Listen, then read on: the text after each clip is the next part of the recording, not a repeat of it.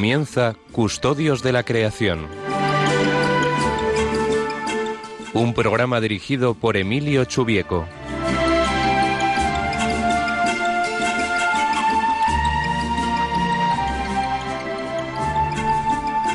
Buenas tardes, queridos oyentes.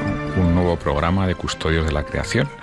Hoy, 30 de noviembre, celebramos el primer día de la novena a la Inmaculada, así que estamos de fiesta aquí en esta casa. Vamos a dedicar el programa de hoy a hablar de la cumbre de cambio climático que se va a celebrar en Madrid la semana próxima. Dedicaremos sobre todo el, programa a esta cuestión entrevistando a una, persona que lleva años trabajando en, esta, en este tema y que es en España el representante del movimiento católico mundial por el clima. Antes, como en otras ocasiones, comentaremos el Evangelio del día y vamos a iniciar en este caso con una, con una canción que me venía a la cabeza precisamente pensando en esta cumbre de cambio climático, que en muchas ocasiones para las personas que trabajamos en este tema nos resulta un tanto frustrante porque no acaban de tomarse las medidas que se requieren esta canción, nada de nada, me venía, me venía a la cabeza pensando en esta cumbre. Como saben, es una canción que eh, cantaba una cantautora española, Cecilia, que falleció en un accidente de tráfico con, en el cumbre de su carrera, con apenas 27 años. Y bueno, esperamos que, que sirva para todos mm, como un prolegómeno de lo que no va a pasar en estos días. Vamos a esperar que se tomen decisiones que realmente sean ambiciosas, comprometidas, que de alguna manera desatranquen eh, eh, esos compromisos que necesitamos para abordar este tema tan, tan complicado del cambio climático y tan necesario.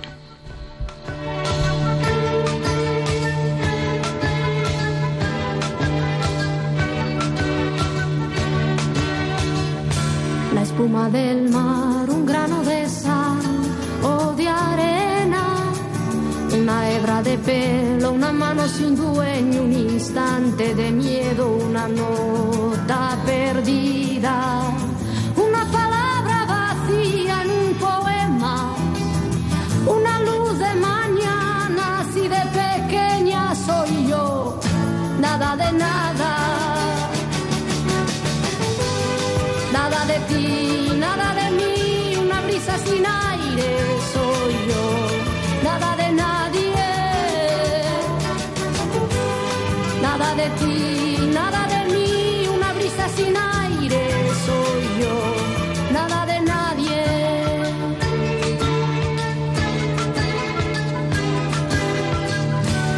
Copo de nieve, una lluvia que llueve, un pensamiento un abismo entreabierto, una palabra callada, un lo siento, un paso sin huella. Soy un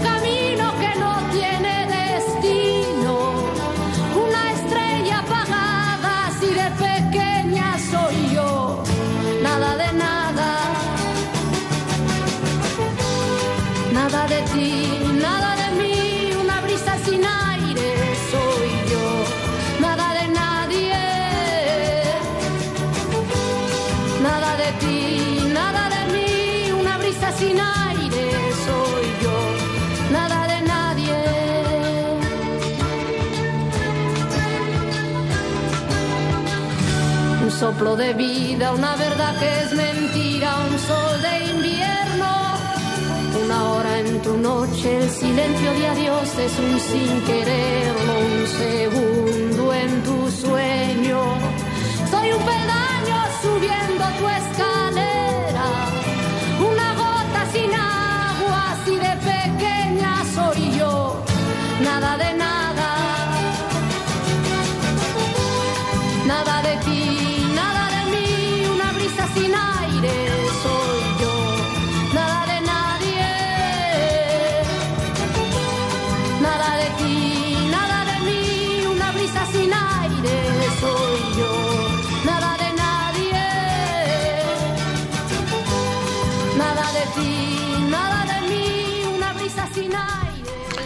Qué bonita canción. Desde hace ya unos cuantos años que perdimos a, Cecilia, pero bueno, la seguimos recordando de alguna manera en el corazón. Como hacemos habitualmente en este programa, vamos a comenzar comentando el Evangelio del día. que todos ellos, como hemos ido viendo, tienen un cierto enfoque ambiental o una orientación ambiental, que es el tema principal de este programa. Dice el Evangelio de hoy, en aquel tiempo, pasando Jesús junto al lago de Galilea, vio a dos hermanos, a Simón, al que llaman Pedro, y a Andrés, su hermano, que estaban echando el copo en el lago, pues eran pescadores. Les dijo, venid y seguidme, y os haré pescadores de hombres. Inmediatamente dejaron las redes y lo siguieron. Y pasando, pasando adelante, vio a otros dos hermanos, a Santiago, hijo de Cebedeo, y a Juan, que estaban en la barca repasando las redes con Cebedeo, su padre. Jesús los llamó también. Inmediatamente dejaron la barca y a su padre y lo siguieron. Como decía antes, este Evangelio eh, claramente nos, recuerda la fiesta de hoy, la de San Andrés, uno de los protagonistas del mismo. Cuando uno piensa en esta, en esta escena, que seguramente todos hemos llevado a nuestra oración en algún momento de nuestra vida, pensamos en el atractivo que tendría la figura de Jesús, como mm, era capaz de, de cambiar la vida de, de, tantas personas con las que se encontraba. En concreto, la vida de estos cuatro amigos que seguramente trabajarían juntos allí en, en su ciudad natal, todos ellos pescadores, y cambiaron su, sus hábitos, su, su forma de vida, sus costumbres, su casa, para seguir a Jesús. También es difícil cambiar de hábitos. Nosotros estamos acostumbrados a unas rutinas, a una forma de hacer las cosas que nos dificulta ese cambio, pero bueno, la gracia nos acompaña para todas las virtudes. Nos hace falta ese esfuerzo, la gracia de Dios y el esfuerzo personal. También para cuidar mejor a las demás personas, para cuidar a las demás criaturas, para ser más conscientes del impacto de nuestras acciones y evitar que causen daño a los demás y al ambiente. Como decía al principio, el tema central de hoy eh, va a ser eh, la reunión de, cambio climático, la cumbre de cambio climático que se va a celebrar en Madrid la semana que viene. Como muchos sabrán, esta reunión se iba a hacer originalmente en Chile, en Chile, que es en este momento el presidente de turno del Tratado de Cambio Climático, eh, pero por las circunstancias que está viviendo ese país, mm, España se ofreció a hacerlo y, bueno, la Unión, las Naciones Unidas aceptó ese ofrecimiento. Se trata de una reunión mm, de todos los países que firmaron eh, el Tratado Internacional de Cambio Climático en 1992. Eh, desde entonces se han realizado reuniones anuales, 24, esta sería la vigésimo quinta, que han permitido conocer mejor el, estado actual del clima, eh, reflexionar sobre las consecuencias de los descubrimientos científicos sobre esta cuestión y tomar medidas, los gobernantes de los distintos países tomar medidas que permitan de alguna manera hacer frente a este reto global. Precisamente por eso es un tratado que afecta a todos los países, no es así como otros problemas ambientales, como puede ser la contaminación de un río o la contaminación de una ciudad, afectan el territorio concreto. En este caso son problemas que afectan a todo el planeta, ya que la atmósfera es común para todas las naciones. Por eso es especialmente importante mm, tener acuerdos que permitan eh, tomar decisiones en el que todos los países eh, se, se, comprometan por el bien común. ¿Qué, más común bien que, que, el del aire en que todos respiramos? La atmósfera aunque tiene problemas locales de contaminación local, por ejemplo, en una zona urbana o muy industrializada, pero en lo que se refiere a este calentamiento que vamos observando desde hace algunas décadas, pues afecta por igual a todos los países, ya que los gases de efecto invernadero que lo causan, pues tienen una gran capacidad de, mezclarse y de distribuirse a lo largo de todo el planeta. Eh, como digo, se trata de una cumbre eh, dentro del Tratado de Cambio Climático Em, la Iglesia, eh, como otros estados, la Iglesia como observador de ese tratado, em, se ha manifestado reiteradamente a favor de tomar decisiones de, peso, de calado, para que se mitiguen los, posibles impactos negativos del cambio climático. Se trata obviamente de una cuestión de justicia social ya que el, origen del problema viene principalmente por las emisiones que estamos enviando a la atmósfera a los países más industrializados, pero los países más vulnerables, los que van a sufrir las consecuencias negativas de ese, de ese cambio, van a ser precisamente los, los menos industrializados, los que menos responsabilidad han tenido en esta cuestión, como comentaremos luego un poquito más tarde. Em, se trata, por tanto, de una cuestión de justicia social, ¿eh? de una cuestión de, em, de respetar eh, el bien común actual y el de las generaciones futuras, que van a sufrir las consecuencias de las decisiones que no estamos tomando con la suficiente envergadura, con el suficiente calado. La Iglesia, como decía, está apoyando estas cumbres desde hace desde el inicio eh, que han tenido pues hasta ahora una repercusión no demasiado considerable, tal vez dentro de los 24 años previos a la cumbre de este año. La más conocida fue la cumbre de Kioto en 1997, en el que por primera vez se llegó a un acuerdo entre todos los países miembros de establecer un límite de emisiones, eh, aunque el, compromiso solo mm, alcanzaba a los países industrializados, que se fijaron un techo de emisiones tomando como base el año 1990 y se comprometían en el 2012 a reducir una cierta proporción de esas emisiones. Mm, los países en desarrollo China, Brasil, la India, Indonesia, etcétera, no eran afectados por ese tratado, así que lo firmaron ¿eh? y, todos los demás países lo hicieron, mm, lo ratificaron, mejor dicho, porque lo habían firmado todos, pero no lo ratificó, como bien sabemos, Estados Unidos y algún otro país menor, si no recuerdo mal, también Kazajstán. Y creo que posteriormente Canadá también renunció al, al protocolo de Kioto. Eh, en la cumbre de París, en el 2015, todos los países miembros, incluidos también los países en desarrollo, perdón, se comprometieron a establecer unos techos de emisión, a controlar sus emisiones, pero no se establecieron compromisos vinculantes, eh, dejando ese tema para posteriores reuniones de la, de la conferencia de las partes. Y esa sería una de mm, de los temas que habría que desarrollar en esta cumbre de Madrid. Así que es importante concretar esos compromisos, hasta qué punto cada país va a intentar fijar sus límites de emisiones. Obviamente no todos los países tienen las mismas posibilidades de hacerlo, ni siquiera las mismas responsabilidades de hacerlo, porque la responsabilidad es, es completa de todos, pero no es la misma en todos los casos, una, una responsabilidad diferenciada, como en eh, varias ocasiones han dicho muchos líderes mundiales, entre ellos el Papa Francisco. El Papa Francisco ha sido bastante em, Mm, entusiasta, vamos a decir, si me permiten la, la expresión, de estas, de, de, llegar a acuerdos, porque es consciente de la gravedad del problema y de los aspectos de justicia social que lleva consigo, pero no es el único pontífice que ha hablado de la importancia del cambio climático. De hecho, eh, el anterior, Benedicto XVI, el Papa emérito, en varias intervenciones eh, eh, mostró también su preocupación y animó a todas las personas de buena voluntad, los creyentes, a que eh, tomaran eh, compromisos vinculantes sobre este tema. Leo, por ejemplo, un párrafo del mensaje que dirigió en la Jornada Mundial de la Paz del 2010.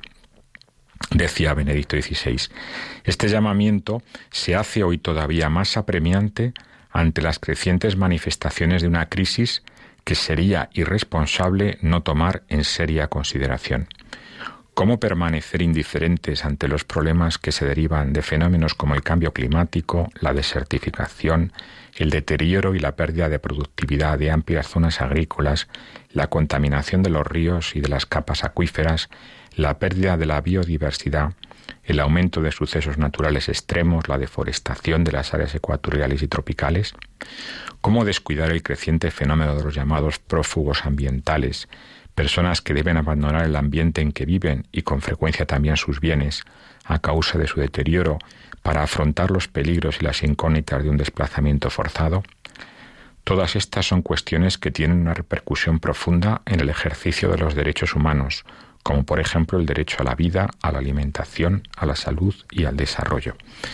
Bueno, Benedicto XVI no solamente mostraba su preocupación por este tema, sino que lo mostró con hechos de eh, durante su, su pontificado, eh, convenció a una empresa alemana para instalar paneles solares en el aula Pablo VI, casi 6.000 metros cuadrados de paneles solares que han permitido, junto con alguna inversión adicional, eh, que el Vaticano sea uno de los primeros estados del mundo, creo realmente que el primero, que es neutro en sus emisiones de CO2. Así que mm, el compromiso del pontífice mm, pues se llevó a cabo en, hechos concretos. Eh, esa preocupación de Benedicto XVI la ha continuado el Papa Francisco, que la encíclica Laudato Si en diversas ocasiones habla de la importancia de esta cuestión. Cito al Papa actual. El cambio climático es un problema global, con graves dimensiones ambientales, sociales, económicas, distributivas y políticas, y plantea uno de los principales desafíos actuales para la humanidad. Los peores impactos probablemente recarán en las próximas décadas sobre los países en desarrollo. Bien, como vemos, eh, esta preocupación de los papas no es una preocupación ambiental, entre comillas, únicamente, sino que están pensando también en los derechos fundamentales de las personas. Eh, obviamente hay que cuidar la naturaleza en beneficio de la naturaleza, pero también en beneficio de las personas, que en última instancia son los principales afectados, son hermanos nuestros que viven en lugares en donde esos efectos del cambio climático van a ser especialmente graves, particularmente en las zonas que hoy son semiáridas y que muy probablemente van a, van a serlo mucho más en el futuro. Eh, el tema del cambio climático es controvertido, eh, tiene algunos detractores todavía, pero hay que decir con toda claridad que la inmensa mayoría de la comunidad científica em, tiene un, acuerdo em, global sustancial sobre el origen eh, y las causas de este, de este problema. hay múltiples organismos científicos internacionales, em, centros de predicción meteorológica que mm, tienen modelos que explican el, clima pasado y que con las condiciones actuales pues prevén que, el cambio va, puede llegar a tener efectos muy serios si no cambiamos el actual eh, ritmo de emisiones.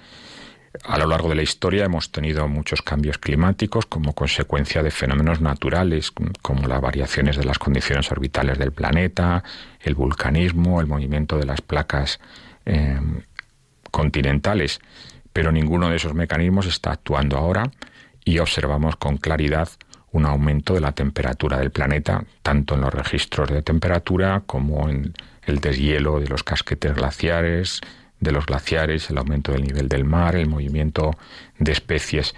Por tanto, el consenso científico es bastante claro, eh, las causas son bastante claras, los impactos, pues algunos se observan ya, otros em, dependen de, de, la incertidumbre que tienen los modelos que manejamos y obviamente van a depender también de las acciones que tomemos ahora parece razonable que tomemos las decisiones en función de los mejores modelos disponibles y la mayor parte, la inmensa mayoría de estos modelos apuntan en una determinada dirección que requiere tomar decisiones drásticas para reducir nuestras emisiones de gases de efecto invernadero, principalmente debidas a la quema de combustibles fósiles. Los líderes religiosos han mostrado su preocupación por este tema. Hay diversas declaraciones de líderes de distintas confesiones religiosas apoyando la toma de acuerdos vinculantes para reducir considerablemente las emisiones actuales, que de momento no estamos consiguiendo. Ni siquiera la cumbre de París ha reducido las emisiones que este año han vuelto a batir un récord. Sobre estos temas, eh, eh, sobre estos temas eh, vamos a, a debatir durante unos minutos con una persona que está encabezando uno de los movimientos sociales eh, más activos en su en, su más activos en, su relación con las posturas de, de, la Iglesia, de los creyentes en general, en relación con el cambio climático. Se trata de Gabriel López Santamaría, coordinador en España del Movimiento Católico Mundial por el Clima y fundador de Católicos en Red. Él es argentino por nacimiento, pero español por elección. Lleva muchos años viviendo con nosotros y, eh, como vemos, experto en, la coordinación de, redes sociales y de actividades sociales y, en concreto, experto en esta, en esta postura de, católicos de todo el mundo apoyando la mitigación del cambio climático. En eh, Gabriel, ¿estás con nosotros ya? Buenas tardes, Emilio, aquí estoy. Oh, qué bien, Gabriel, estupendamente. Muy bien, pues estamos eh, hablando a lo largo de este programa mm, de, la importancia del, cambio climático, particularmente la importancia de, la cumbre mm, del COP, la Conferencia de las Partes, que se va a realizar este año en Madrid un poco por carambola, pero bueno, al fin y al cabo vamos a ser los, los patrocinadores de este evento. Eh, me gustaría que comentaras un poco a los oyentes eh, qué es el movimiento católico mundial por el clima, cómo está extendido y también si quieres cómo te vinculaste tú con este movimiento. El movimiento nació en el año 2015, en enero. Vamos a cumplir ahora el 15 de enero cinco años de vida eh, y nació un poco como respuesta a, es una anécdota curiosa. Eh, el fundador del movimiento, uno de los fundadores, Tomás Insúa, estaba en una gran marcha por el clima que había en Nueva York en aquel año 14, finales del 14, y se dio cuenta que la presencia católica en aquella marcha era casi nula. Y, y, como todos nosotros entendemos que el tema del clima y del cambio climático es un tema muy nuestro, muy católico, en el sentido de que es la creación, pues entonces esto lo movilizó a, crear el movimiento, un poco providencialmente, porque no sabíamos que luego, seis meses después, el Papa iba a sacar su encíclica Laudato Si. ¿No le convencisteis vosotros? no, no fuimos nosotros. Aunque hay varios argentinos metidos, no fuimos nosotros. Muy bien, muy bien. Bueno, por cierto, he visto en tu WhatsApp que tienes una foto allí con el Papa Francisco. Ya se ve que has, podido estar con él y comentarle un poco las actividades que hacéis he tenido la suerte, bueno, le conozco al Papa de, su paso de cuando era arzobispo de Buenos Aires, al final mi arzobispo, y he tenido la suerte de, conocerle o de volver a hablar con él ya como Papa. Así que sí, una bendición. Él efectivamente está muy preocupado por estas cuestiones. Sí, le preocupa mucho, sobre todo él, viniendo de Latinoamérica, sabe la, realidad latinoamericana y la, la realidad de las zonas más periféricas entiende que el cambio climático es algo que afecta seriamente sobre todo a los más vulnerables, ¿no? Y por eso es un tema que le preocupa seriamente. Cuéntanos, ¿el movimiento católico mundial por el clima tiene sedes en todos los países o estáis eh, expandiéndose ahora? El movimiento, su sede eh, legal, por decirlo de alguna forma, está en Washington DC, en Estados Unidos, eh, y tiene, en realidad es un movimiento, no es, no queremos que realmente sea una institución. Entonces hoy, ahora mismo estamos conformados por más de 900 organizaciones católicas en todo el mundo. Tenemos presencia en todo el mundo a través de ellas. Eh, y son organizaciones que van desde, desde lo más pequeño de una parroquia hasta arquidiócesis, Caritas Internacional, eh, en fin, distintas organizaciones católicas con sensibilidad hacia, hacia el tema del cambio climático. ¿Y qué tipo de acciones promovéis? Principalmente eh, el, el, el, leitmotiv del movimiento es movilizar a la Iglesia en torno a lo que el Papa nos pide en Laudato Si. Entonces tenemos como tres campañas ahora mismo fuertes estamos trabajando. La primera es eh, todo lo que es el tiempo de la creación. este año, eh, este año 2019 fue la primera vez que el Vaticano se sumó oficialmente al tiempo de la creación. Es un tiempo que arranca el 1 de septiembre y termina el 3 de octubre, fiesta de San Francisco de Asís. Este es un momento fuerte del año. Luego tenemos una campaña que es constante, que se llama el compromiso Laudato Si, que se puede ver y, firmar en vivelaudatosí.org es un compromiso a nivel individual y a nivel institucional para que las personas y las instituciones se sumen y adquieran una serie de hábitos o cambien sus hábitos eh, en relación a lo que es nuestra incidencia en el cambio climático. Luego estamos ahora trabajando fuerte en, la, en el tema de las movilizaciones, las huelgas climáticas y demás, y tenemos para el año próximo una serie de, iniciativas que van a estar bastante, bastante bien y bastante fuertes. Claro, porque se cumple el quinto aniversario de la encíclica, ¿no? Sí, quinto aniversario de la encíclica, quinto aniversario del movimiento. El, el 22 de abril se cumple el 50, o es el, Día de la Tierra número 50. Eh, y luego en mayo tenemos preparado ya en coordinación con el Vaticano la, la Semana Laudato Si, que será anunciada en breve y será un momento también importante durante el año que concluirá con un con una reunión de alto nivel en el Vaticano hacia finales de mayo. Ah, interesante. Y de cara a la reunión de, de Madrid, ¿tenéis algunas actividades en marcha? Hemos preparado junto con el, con el resto de instituciones católicas sensibles en esto eh, tres actividades principalmente. Y esto la verdad que ha sido, ha sido un poco complicado hacerlo tan rápido, pero ha sido providencial también porque ha permitido que la Iglesia española se movilice y además se movilice de forma unificada para organizar estas, estas, eh, estos eventos.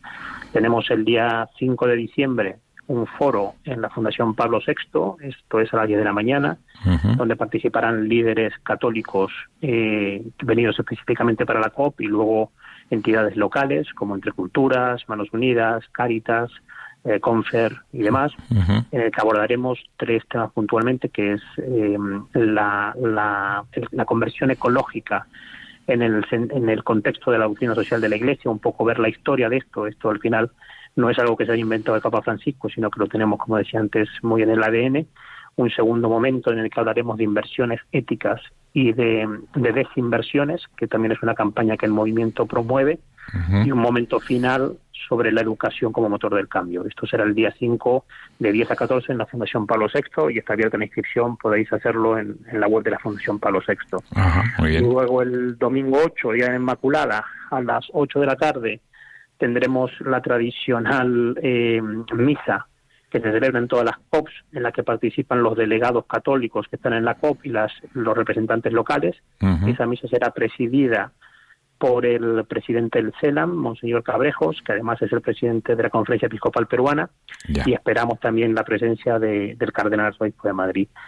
Y entre medias de esas, el día 6 de diciembre eh, es la marcha mundial que se celebra esta vez en Madrid, eh, a las cuatro y media arrancaremos en Los Jerónimos un momento de oración organizado por la Arquidiócesis de Madrid y luego a las seis nos eh, marcharemos detrás de una pancarta de católicos por el cuidado de la casa común con el resto de la sociedad civil para, para manifestarnos. Muy bien, muy interesante, sin duda. eh, ¿qué, ¿Qué dirías tú a un católico un poco escéptico ante estas cuestiones? Que, como bien sabrás, todavía hay unos cuantos, ¿no? hay unos cuantos, Yo, mm, yo es que soy franciscano, entonces eh, la contemplación de, Dios a través de la creación me viene también un poquito de la cuna.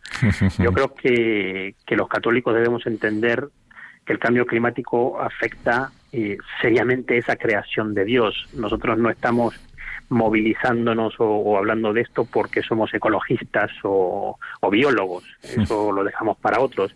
Nosotros lo defendemos desde la perspectiva de la creación. Y en tanto y en cuanto al cambio climático afecta seriamente a, los más vulnerables, ¿no? Hombres y mujeres, hermanos nuestros, que no tienen quizás las mismas posibilidades que tenemos nosotros. Por tanto, eh, la evidencia científica está allí, lo dice el Papa en Laudato Si, eh, es evidente también que ese cambio o ese incremento de las temperaturas eh, es producto de la actividad humana y, hay que movilizarse sobre todo por esto. O sea, yo a veces, y, y aún a riesgo de, de, parecer una blasfemia, ¿no? Yo a veces, si, si yo contemplo al Señor real, presente en la Eucaristía, también lo contemplo real y presente en su creación. Entonces, defender lo uno y defender lo otro para mí van de la mano. Eh, obviamente es necesaria la movilización y la conciencia social sobre estas cuestiones, pero a veces quizá perdemos de vista que también eh, cada uno de nosotros podemos tomar decisiones individuales, que también de alguna manera estamos, somos parte del problema.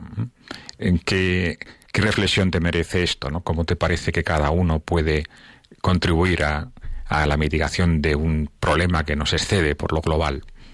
Yo hay, hay, una hay una parte o una frase de la Laudato Si que me que me chocó mucho cuando la leí la primera vez y era esto donde el Papa dice que una compra es un acto moral, no un acto de consumo es un acto moral. Em, yo creo que nosotros no tenemos, sobre todo las sociedades más desarrolladas en Occidente, no tenemos conciencia del impacto que generan nuestros pequeños gestos. El hecho de comprar una camiseta en una gran superficie, no, no estamos viendo lo que hay detrás, la mano de obra que se está utilizando, la contaminación que eso genera. Los pequeños actos que realizamos en el día a día no estamos contemplando las consecuencias que tienen a nivel global. Y eso es un poco lo que el Papa también habla, ¿no? De que todo está conectado, pequeños gestos. Y a mí la, la reflexión a la que me lleva es o lo primero que me, que me llamó a, la reflexión cuando leí Laudato Si es a revisar un poco mis hábitos de consumo, mis hábitos de comportamiento e intentar mirar cuáles son las consecuencias más allá de, lo evidente, ¿no? Eh, y cuando uno hace esa reflexión y esa contemplación empieza a ver cómo esos pequeños gestos y esos pequeños actos están afectando incluso a otros hermanos y hermanas que están en otros lugares no tan acomodados como nosotros, ¿no? Sí, sin duda.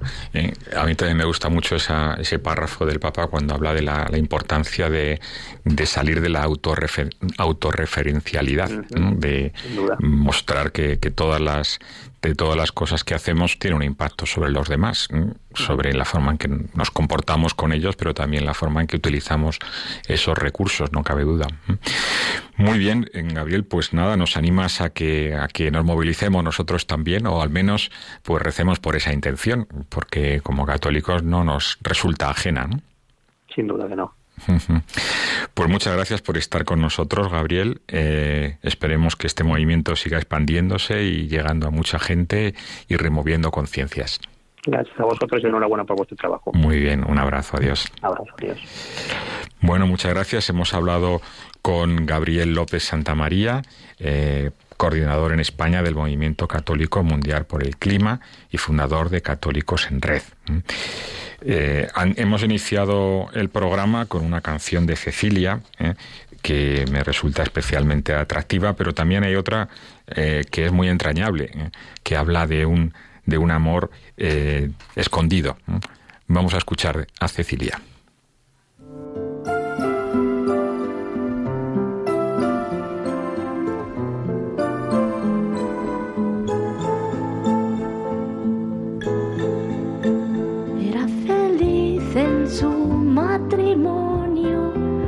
Aunque su marido era el mismo demonio.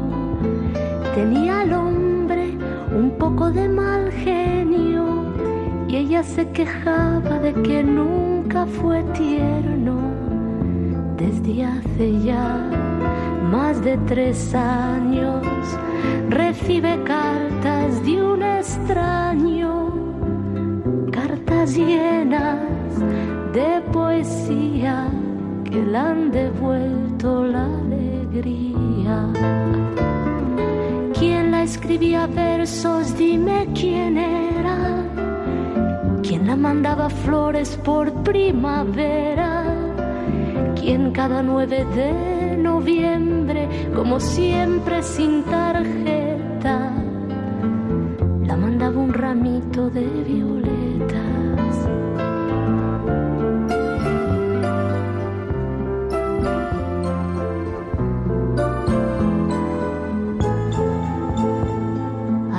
Veces sueña y se imagina cómo será aquel que tanto la estima.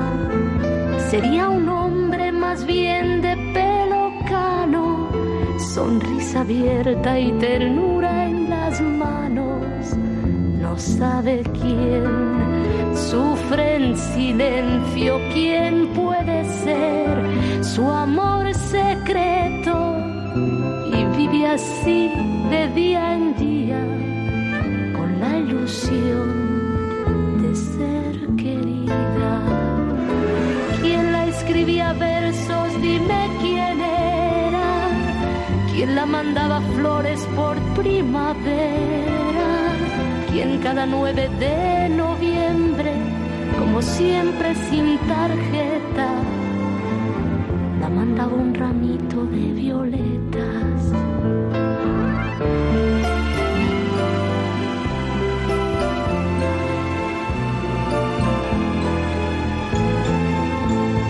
Y cada tarde, al volver su esposo, cansado del trabajo, la mira de reojo. No dice nada porque lo sabe todo. Sabe que es feliz así de cualquier modo es quien la escribe versos, él su amante, su amor secreto, y ella que no sabe nada, mira a su marido y luego calla. ¿Quién la escribía versos? Dime quién era. mandaba flores por primavera cada 9 de noviembre, como siempre sin tarjeta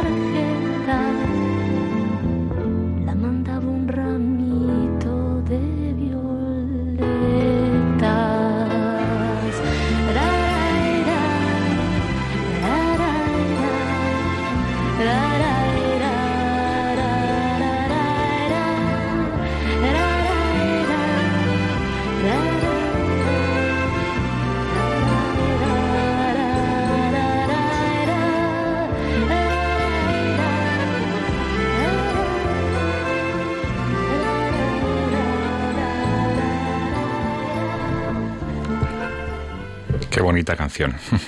Qué manera tan bonita de hacer feliz a otra persona.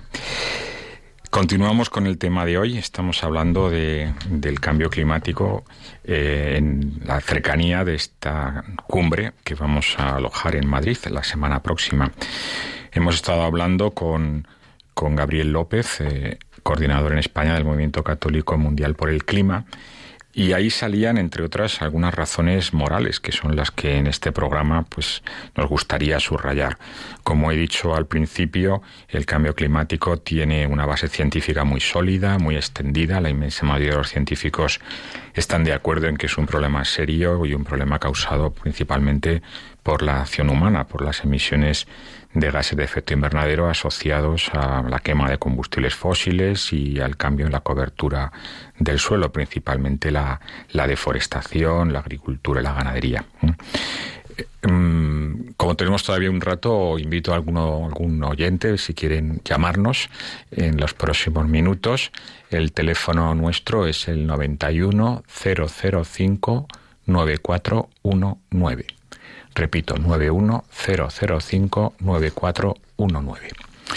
Bueno, como decía, em, vamos a dedicar el resto del programa a comentar algunos de los aspectos eh, éticos, morales, que hemos de tener en cuenta, o principios que, que, entran a formar parte de nuestra relación o nuestra juicio sobre el cambio climático. Uno primero, muy obvio y que afecta a otros muchos problemas ambientales, es el principio de precaución. Eh, que viene a decir básicamente que si el riesgo previsible de una determinada acción o iniciativa es, es, muy alto, pues habría que tener eh, un enorme cuidado y en principio evitarlo.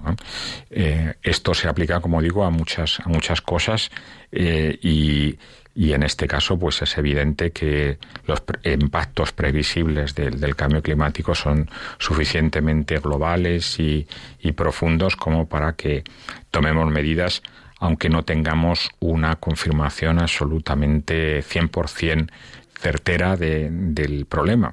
Como antes comentaba, las evidencias científicas son muy claras, la convergencia de variables que se miden en muy, en muy distintos entornos es alta, pero aún así, pues eh, el, riesgo que lleva consigo lleva, mm, no nos llevaría a tomar, a tomar decisiones eh, en la línea de lo que estamos indicando, de esta, de esta cumbre que empezará la semana que viene y que requiere que eh, reduzcamos considerablemente las emisiones que a nivel global estamos emitiendo a la atmósfera. Parece que tenemos la llamada de una persona. Belén, ¿está usted por aquí? Sí, buenas tardes. Dígame, Belén. Bueno, pues me parece que el, programa es muy interesante, pues hay que concienciar a la humanidad de que hay que tener muchos valores y cuidarlo. Y nada, pues que sabemos que nos estamos cargando el sistema porque, claro, tiramos cosas al mar, eh, tiramos las basuras a todos sitios, luego los países tampoco debemos de colaborar, concienciarnos más, porque no es, como usted ha dicho, que me parece estupendo esa esa palabra tan bonita que ha dicho que, que no es que se metan ustedes porque políticamente, sino porque es verdad que el mundo lo ha creado Dios. Yo soy una persona con mucho mucha creencia. No estamos aquí por estar, estamos porque eh, algo existe, es cierto y es verídico. Y entonces tenemos que de verdad concienciarnos y que me parece estupendo lo que están hablando de, de cómo que vamos, que hay que cuidar. Eh, hay mucho coche, hay mucha mucha polución, muchas fábricas, eh, tiramos, sobre todo hay que cuidar el, el, mar, la tierra, porque tiramos todo, vamos a la playa, tiramos las cosas, dejamos todo, los parques, los jardines, los campos y todo lo que ha dado Dios. Y tenemos que valorar lo que Dios nos ha dado somos personas que no estamos aquí por estar, estamos porque tenemos cada uno una misión. Y esa misión es la que usted está diciendo ahora mismo, que es una maravilla. Muy bien, muchísimas gracias, Belén. Eh, parece que tenemos otra llamada. Eh, Lina de Madrid. Sí, sí, soy yo. dime o dígame. Buenas, buenas tardes. Buenas tardes. Felicidades por el programa. Muchas gracias. Porque este, este programa lo escucho siempre, Custodios de la Creación. Y le felicito. Muchas gracias. A usted porque es muy bien, me encantan. Aparte de que todos los programas de Radio María, todos es, es una enseñanza positiva. Soy un poquito nerviosa, pero no se preocupe, aquí estamos en familia. Tengo que, decirle que además ha incluido usted esta canción deliciosa tan bonita de ahora se me va el nombre. De Cecilia de Cecilia, sí, sí, de qué cielo tan joven. Me ha encantado el programa cómo lo ha confeccionado usted cómo lo ha expresado y felicidades a usted por el programa de esta tarde. Muchísimas gracias. A la Radio María, que me encantan todos los programas, porque es impagable, es impagable el mensaje que manda Radio María. Muchas gracias. Bueno, gracias a usted. Y ya sabe que con Radio María también se puede colaborar. Esto es un pro, una radio hecha íntegramente por voluntarios y cualquier ayuda es poca. Por lo menos la oración, incluso si puede ser económicamente, mejor todavía. Buenas tardes, buenas tardes. Bueno, estamos continuando con, este repaso de las dimensiones morales del cambio climático. Hablamos del principio de precaución, por un lado. Otra, otro elemento muy importante es la responsabilidad global pero diferenciada.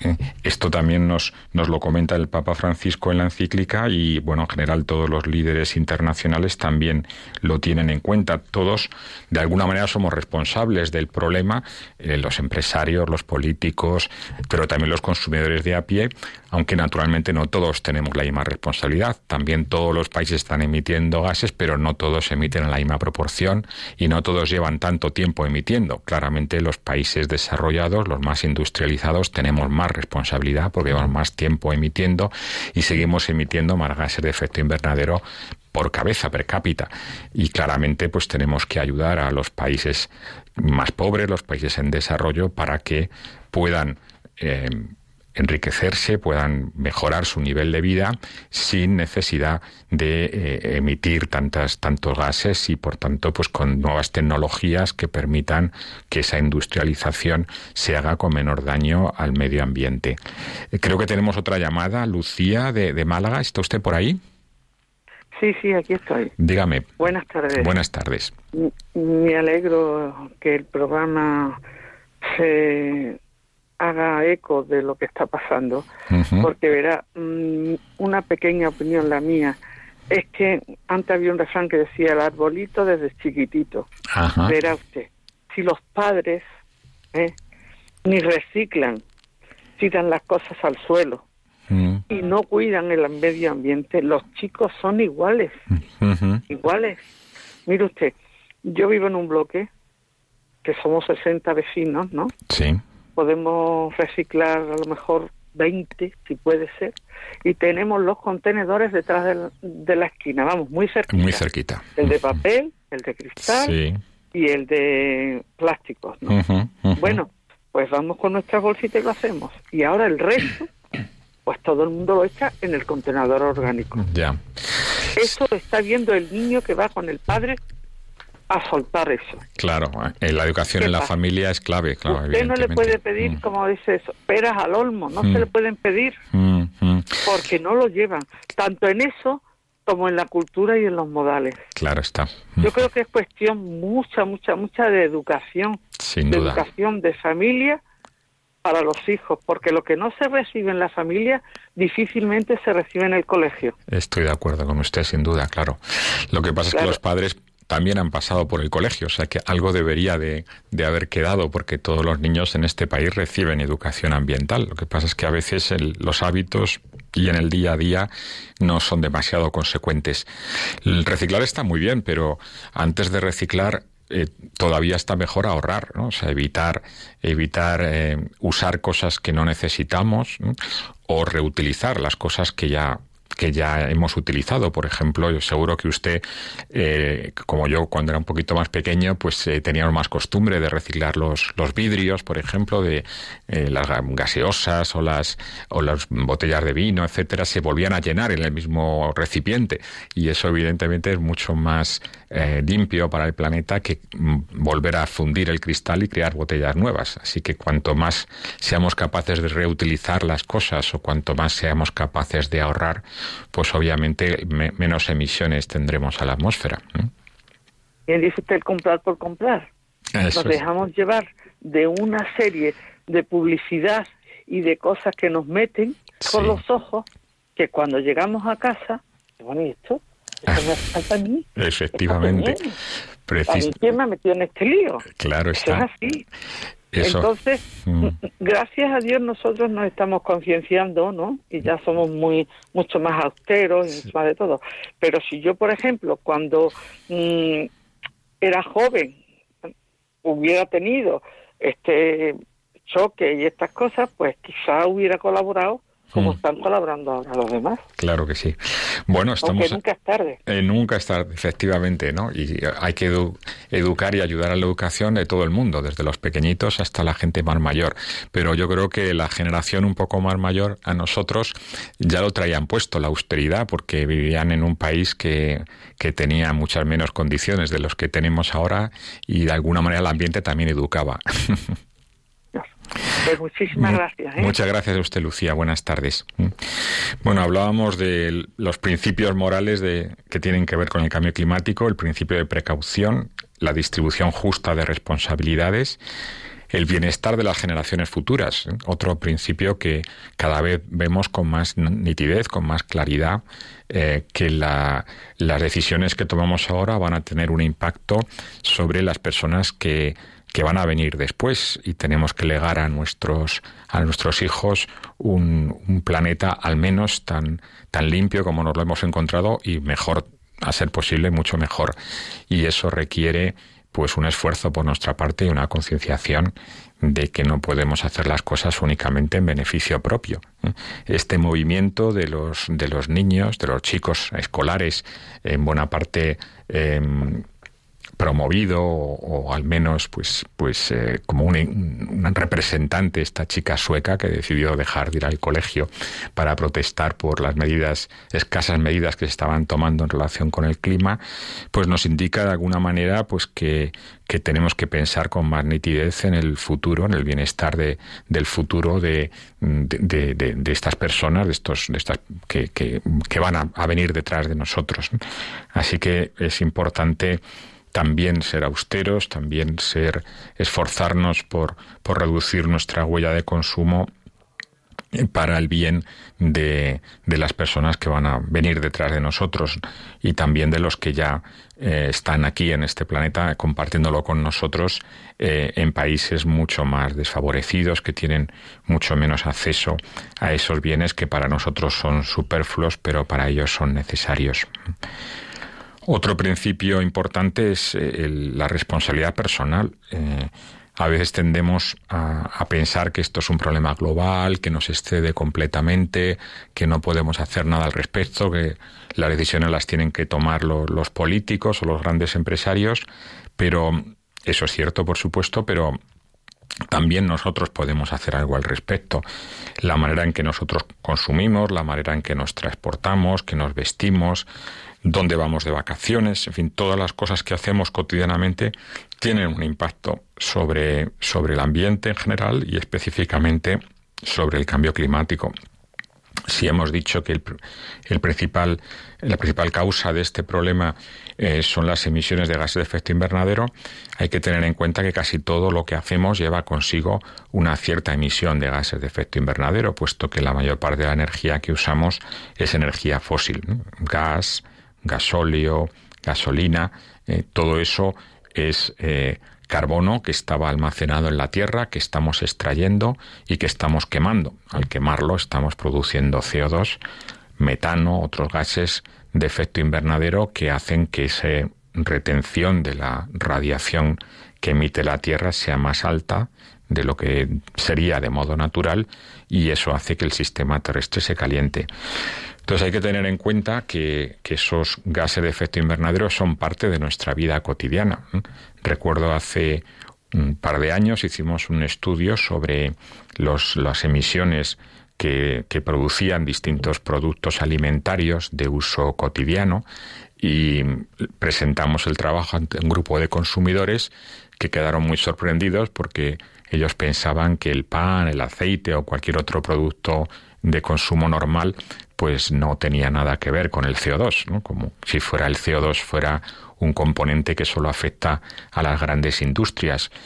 Em, las grandes industrias están produciendo productos que nosotros consumimos y todo lo que consumimos, incluidos los alimentos, tienen también emisiones. Por ejemplo, el pan pues necesita emisiones para cultivar la tierra, para fertilizarla, para recoger el grano, para transportarlo, para molerlo, para eh, convertirlo, para cocerlo y convertirlo en el pan que finalmente comemos. ¿eh? Lo compramos de una estantería, eh, de un centro de una tienda y finalmente nos lo comemos. Ese pan lleva consigo unas emisiones. cualquier cosa que hacemos, el transporte, la ropa que compramos, todo lleva consigo unas ciertas emisiones y la primera reflexión que tenemos que hacernos es si eso que estamos haciendo es realmente necesario o es completamente superfluo. Mm, en España mm, somos un poco más ahorradores, pero a escala global em, en los países desarrollados se tira un 30% de la comida. En España creo que estamos en torno a un veintitantos por ciento. Sería la primera cosa que tendríamos que evitar, que toda la energía, todos los recursos que han necesitado producir ese determinado alimento que es imprescindible para, para la vida humana, pues no se pueden acabar convirtiendo en basura, ¿eh? que no se utiliza, mm, que seguramente tampoco se va a reciclar. Eh, por tanto, pues una primera cuestión sería ser más sobrio en nuestra manera de consumir, eh, utilizar las cosas que realmente, comprar las cosas que realmente necesitamos y evitar en lo posible el consumo superfluo. Estos días, precisamente, hemos tenido con nosotros miles de anuncios relacionados con el famoso Black Friday, que no deja de ser una costumbre americana, que no tiene nada que ver con nuestra cultura y que está asociado al Día de Acción de Gracias. Ya es lo único que nos falta, ya celebrar en España el Día de Acción de Gracias. Pero en fin, con motivo de, de, esa fiesta, pues, pues se anima a la gente a consumir con descuentos, etcétera que en muchos casos pues serán cosas necesarias, pero en otros muchísimos pues serán cosas que uno compra simplemente por la, la ansiedad de comprar cosas que son baratas, aunque de hecho no nos sean demasiado útiles o nada útiles. Luego, por tanto, Em, ese, el, sistema nos, nos, ayuda, nos, nos, empuja de alguna manera a, a consumir cosas que, que no nos ayudan para nada y más bien al contrario eh, nos crean ansiedad y nos eh, y suponen obviamente un daño ambiental importante en el cambio climático y en, y en otros problemas ambientales. Y finalmente el último principio que quería comentar, el último principio moral sería la, la ética de la virtud eh, tan, tan querida al cristianismo, aunque en origen es de Aristóteles, un poco anterior al cristianismo. El hecho, en definitiva, de que las cosas, el hacer el bien, eh, no, el hacer el bien principalmente nos hace mejores. El hacer el bien no es debido al miedo al castigo o, o, al, eh, no sé, al, al convencimiento eh, de alguien externo a nosotros, ¿no? sino que tiene que ser sobre todo motivado por el afán de, de hacer las cosas bien, de, de mm, mejorarnos como personas haciendo cosas buenas. Y eso además nos hace más felices. Y en este tema ambiental, pues también tenemos muchas manifestaciones de virtudes que acompañan esa nueva relación con el ambiente que todos deberíamos tener, ¿no? La ética del cuidado, de la sobriedad, de, de una forma de vida mucho más sencilla, que en el fondo está en la raíz de nuestra, de nuestro, de nuestra propia religión. Eh, tenemos que terminar ya. Eh, hemos estado durante esta hora hablando de, de la próxima cumbre mundial del clima que se celebrará en Madrid la semana que viene. Hemos tenido eh, como invitado a Gabriel López Santamaría, coordinador en España del Movimiento Católico Mundial por el Clima. Y muchas gracias a todos por estar con nosotros. Esperemos que el programa les haya resultado de interés y seguiremos dentro de 15 días con Custodios de la Creación. Hasta entonces.